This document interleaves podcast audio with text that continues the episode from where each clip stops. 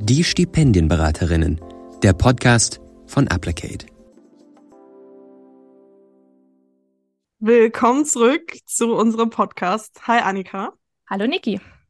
Heute haben wir Christina Lunz zu Gast.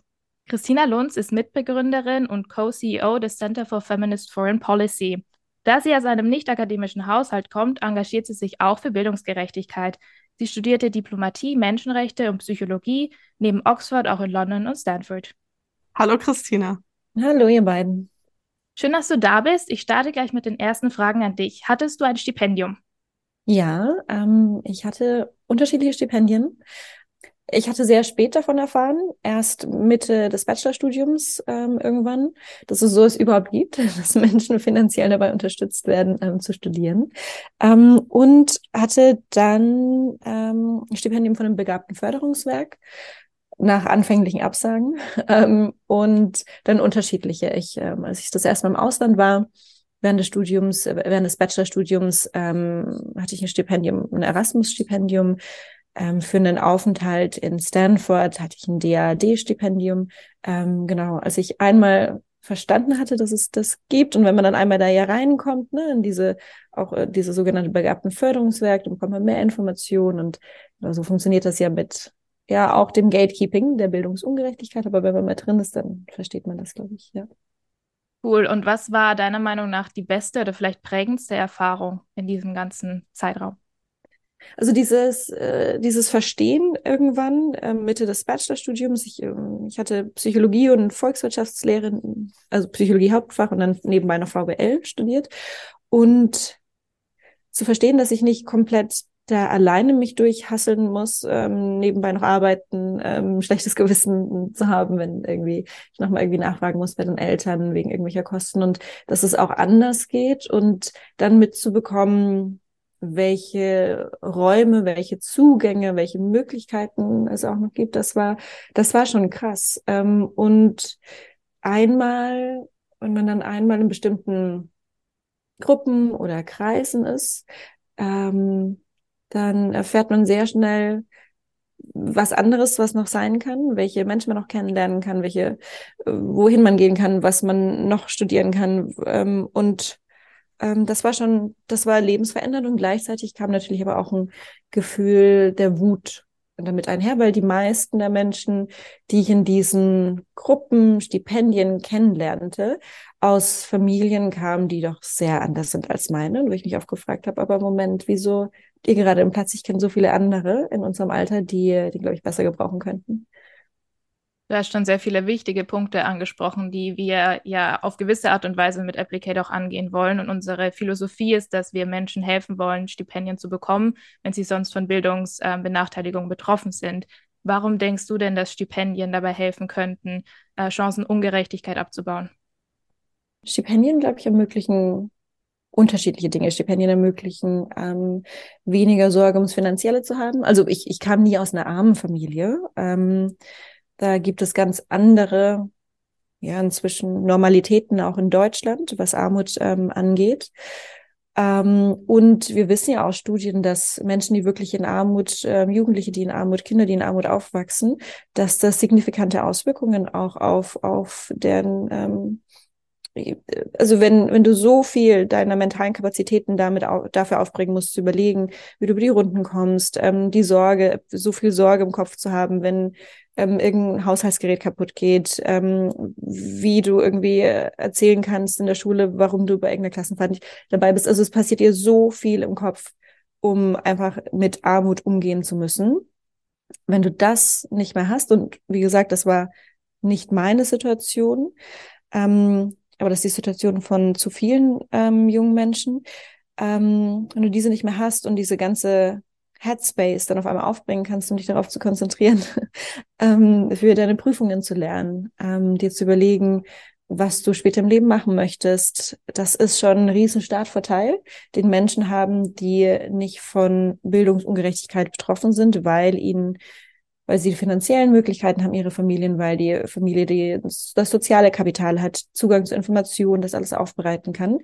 Also das zum einen. Und dann, ähm, ja, es ist, ich, ich glaube, Stipendien sind dann für Menschen aus nicht akademischen, bildungsfernen, armen, wie auch immer Familien, wie eine Art Schlüssel, mit dem du ein Tor aufschließt und dahinter ist so eine Welt mit so vielen neuen Ideen und Möglichkeiten, wo ich einfach, wo ich persönlich davor nie eine Ahnung hatte, dass es das gibt. Also durch ein anderes Programm, also ich meine, durch das, äh, durch das Stipendium von der politischen Stiftung, der, der Bildungs, ähm, äh, durch die politische Stiftung, wo ich war, ähm, bin ich dann aufgenommen worden, hatte ich mich beworben für so einen politischen Kreis hier in Berlin, politisch-wirtschaftlichen Kreis. Und dann war ich auf einmal auf Jahrestagungen, wo irgendwelche Außenminister sprachen, wo ich DiplomatInnen kennenlernte. Und bis dahin hatte ich solche Menschen in meinem Leben noch nie getroffen. Ich wusste bis dato nicht, was Diplomatinnen machen. Ähm, und, und heute arbeite ich zu einem Thema, wo es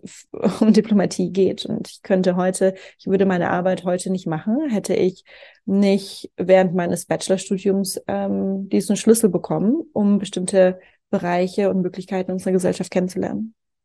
Das ist tatsächlich auch eine ganz gute Überleitung zur ersten inhaltlichen Frage, die wir für dich vorbereitet haben. Und zwar, was ist für dich Chancengerechtigkeit? Was bedeutet das für dich?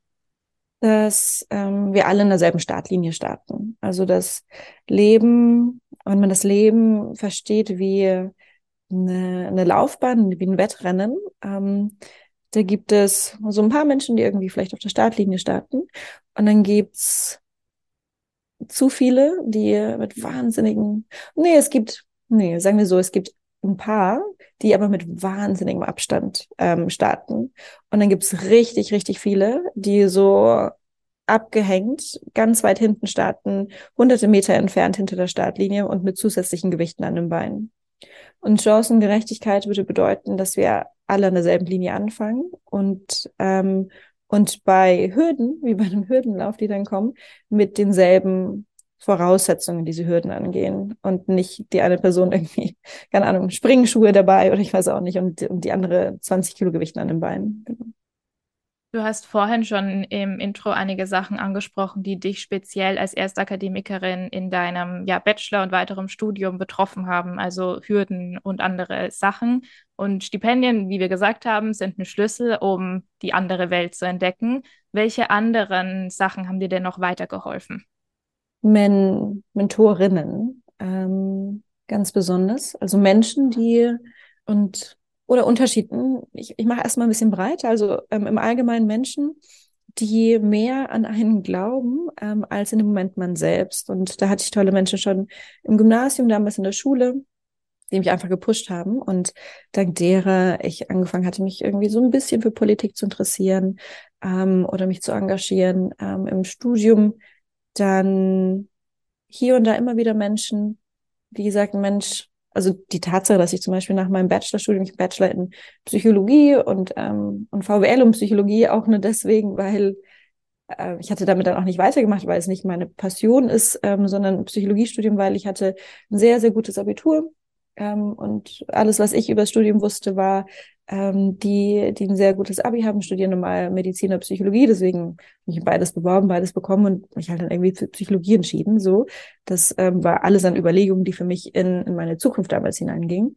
Ähm, und die Tatsache, dass ich nach dem Psychologiestudium in Deutschland ähm, dann noch zwei Masterstudiengänge in Menschenrechte, Politik, Diplomatie in London und Oxford an, ähm, anschloss, war, weil ich damals einen Freund hatte, ähm, Engländer, der sagte, Mensch, Christina, du hast jetzt schon also wieder eines der besten Bachelor-Abschlüsse und, und willst du denn, du hast doch irgendwie Lust auf Politik, willst du nicht versuchen, in dem Bereich zu studieren? Und dann hatte ich gemeint, ja, aber es geht nicht so einfach in Deutschland. Ähm, Deutschland ist da sehr rigide ähm, mit Bachelor-Master-Anschluss. Ich müsste eigentlich was im psychologischen Bereich machen, kann in Deutschland keinen kein Politik-Master rein.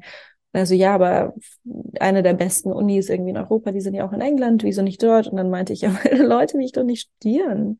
Ähm, also wie soll ich dann das zahlen und die Leute dort, mit denen kann ich nicht umgehen und mein Englisch reicht irgendwie nicht. Und ähm, damals war ich schon einmal für ein Wochenende in Oxford gewesen, im Rahmen einfach einer, einer touristischen Reise und bin da rumgelaufen und dachte mir so, das ist so krass. Also das ist so eine andere Welt. Das ist halt nicht meine Welt. Das wird nie meine Welt sein. Ähm, und alle Menschen, die dort rumgelaufen sind, die, das war ein anderer Habitus. Ähm, und das hatte einfach nichts mit mir zu tun. Und es war einfach so eine Akzeptanz. Also die, es gab in meinem Kopf nie die Möglichkeit, ähm, als ich damals, war glaube ich so 2011, war ich für einen, für ein Wochenende oder für einen Tag in Oxford. Es wäre nie, es ist zu dem Zeitpunkt nicht in meinen Kopf gekommen, dass ich da studieren könnte. Also es war keine Option. Also die Optionen, die Möglichkeiten sind einfach im Kopf sehr, sehr eingeschränkt. Und ähm, und, und, und mein damaliger Freund nach dem Ende des Bachelorstudiums meinte, jetzt bewirb dich doch mal ähm, in England, probier doch mal London. Und ähm, dann habe ich das gemacht und dann hat es auch geklappt. Und dann, ähm, und es waren Menschen wie er ähm, oder dann später meine Mentorin, ähm, Silla Elworthy. Silla Elworthy ist ähm, inzwischen Ende 70, ähm, dreifach nominiert für den Friedensnobelpreis, hat unterschiedliche Organisationen im Laufe ihrer Karriere gegründet, zu nuklearer Abrüstung, zu ähm, Local Peace Building, zu Women Empowerment. Ähm, eine Koryphäe, was ja, Peacebuilding ähm, und Internet und Mediation und so weiter angeht. Ähm, und Menschen wie Sie, mit der ich auch die Tage erst wieder Skype, äh, Zoom werde, sprechen werde, ähm, haben meinen Weg signifikant beeinflusst. Ähm, sicherlich hören uns auch jetzt Menschen zu, die vielleicht als erste Person in ihrer Familie studieren und quasi eine ähnliche Erfahrung vielleicht auch erleben, wie du sie beschrieben hast. Äh, welche Tipps hast du an diese Menschen? So, wovon konntest du besonders gut profitieren?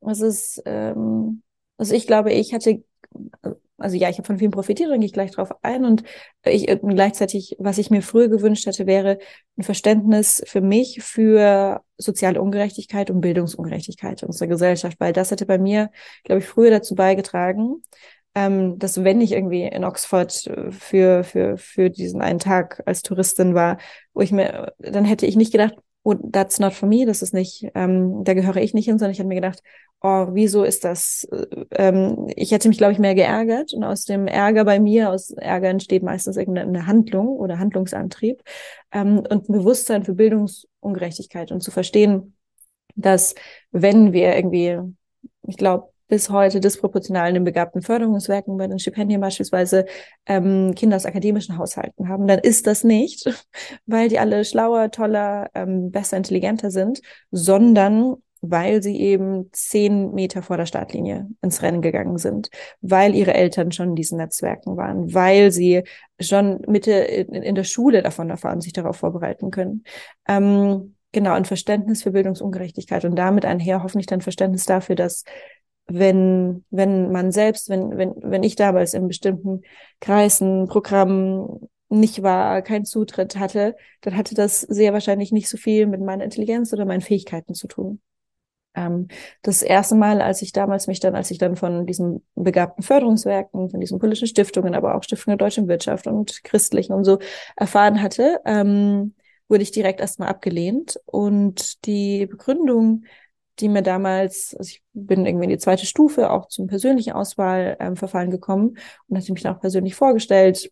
Und, und auch das ganze Setting damals, das persönliche Vorstell, Vorstellen war für mich überhaupt nicht funktioniert. Ähm, das war in irgendeinem Kloster oder in einem sehr higher class irgendwie ähm, um, um, Umgebung. Ähm, und ähm, es waren irgendwie alle mit Anzügen und Blusen und Hemdchen da. Ich, ich musste mir, ich hatte mir Klamotten damals irgendwie ausgeliehen, weil ich sowas nicht hatte. Und ich kam mir einfach wie Fehler am Platz vor und ich und das gemeinsame Essen und, und, und dieses, das ganze Setting und der Umgang miteinander, das war halt nicht meine Welt, das ist nicht mein Habitus, das kannte ich nicht. Und wenn du in einer Prüfungssituation dann noch in eine Welt geschmissen wirst, die überhaupt nicht deine ist. Das ist unfair.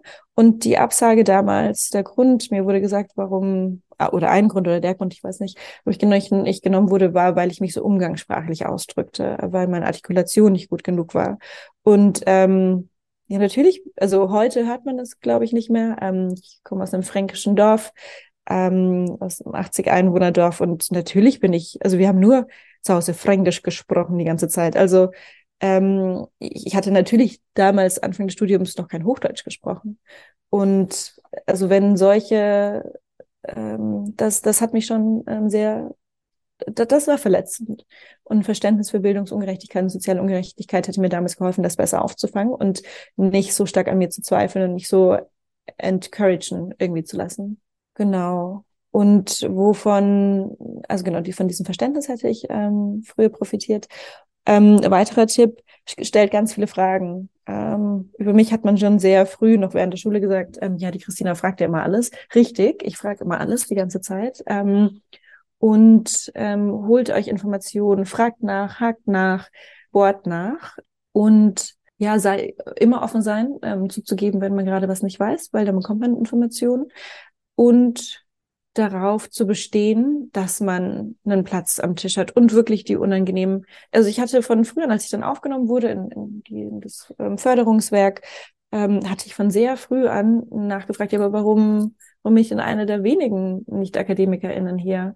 Und, und ja, es war natürlich eine kritische Frage und ähm, manche der Verantwortlichen waren damit darüber nicht sehr happy, dass ich die Fragen gestellt habe, aber ich habe sie gefragt. Ähm, also nehmt euch, wisst, dass euch das genauso zusteht wie den Kindern von ÄrztInnen, von DiplomatInnen, von PolitikerInnen, und ähm, versucht irgendwie damit Selbstbewusstsein reinzugehen. Für mich hat es damals oft nicht geklappt. Ich habe mich über viele Jahre sehr minderwert minderwertig gefühlt und es haben immer wieder Situationen und Menschen dazu beigetragen mit ihren Aussagen, ähm, dass das auch so blieb. Bestärkt euch da und tauscht euch mit anderen aus. Waren auf jeden Fall schon mal sehr hilfreiche Tipps. Ich hoffe, die können Leuten weiterhelfen, die uns gerade zuhören. Wir kommen jetzt auch schon zur letzten Frage. Da geht es auch nochmal um Tipps, die du vielleicht an Menschen hast. Äh, es könnte ein Buch sein, Podcast, Personen, äh, die dir weitergeholfen haben. Also für mich, in, auch für meine politische Arbeit, ähm, die sind ähm, feministische Themen und Bildungsthemen ähm, sehr eng verknüpft, weil es natürlich auch meine Geschichte ist. Ähm, und ein richtiges, nochmal so ein richtiges Empowerment für mich selbst und auch ein Verständnis dafür, dass auch die großen und wichtigen Tische irgendwie mein, mein Ort sind, ähm, kam auf jeden Fall besonders durch feministische Literatur, als ich so an, im, das war dann schon in meinem ersten Masterstudium, als ich mich ähm, damit, äh, damit anfing, mich mit feministischen Themen, Theorien zu befassen. Ähm, und seitdem und bis heute feministische Bücher verschlinge, feministischen Menschen, vor allem Frauen, auf Instagram folge, ähm, feministische Dokumentationen angucke und immer mehr, ähm, also so, so kleine Glaubenssätze oder, oder man, weiß nicht, nicht Mantra, aber so vielleicht Lebenseinstellungen wie carry yourself with the self-confidence of a mediocre white man. Also wirklich nimm den Raum und, und verhalte dich so, wie sie auch durchschnittliche weiße Männer irgendwie machen.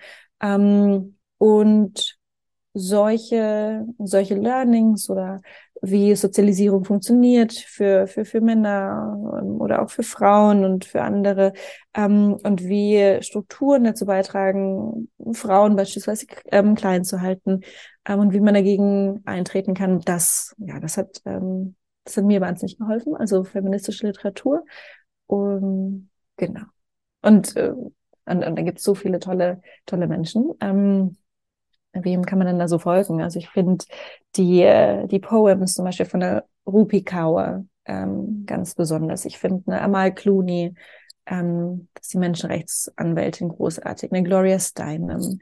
Ähm, was liegt denn hier so? Was lese ich denn gerade? Ähm, oder wen haben wir denn hier noch? Ähm, eine Rebecca Solnit, eine Isabel Allende, eine Britt Bennett, äh, ganz, ganz, ganz, ganz, ganz viele. Oder ähm, vielleicht ein netter Einstieg in das Thema Feminismus und wie patriarchale Strukturen in unserer Gesellschaft immer noch wirken, ist ein Buch, an dem ich auch mitgewirkt habe, das im letzten September rausgekommen ist.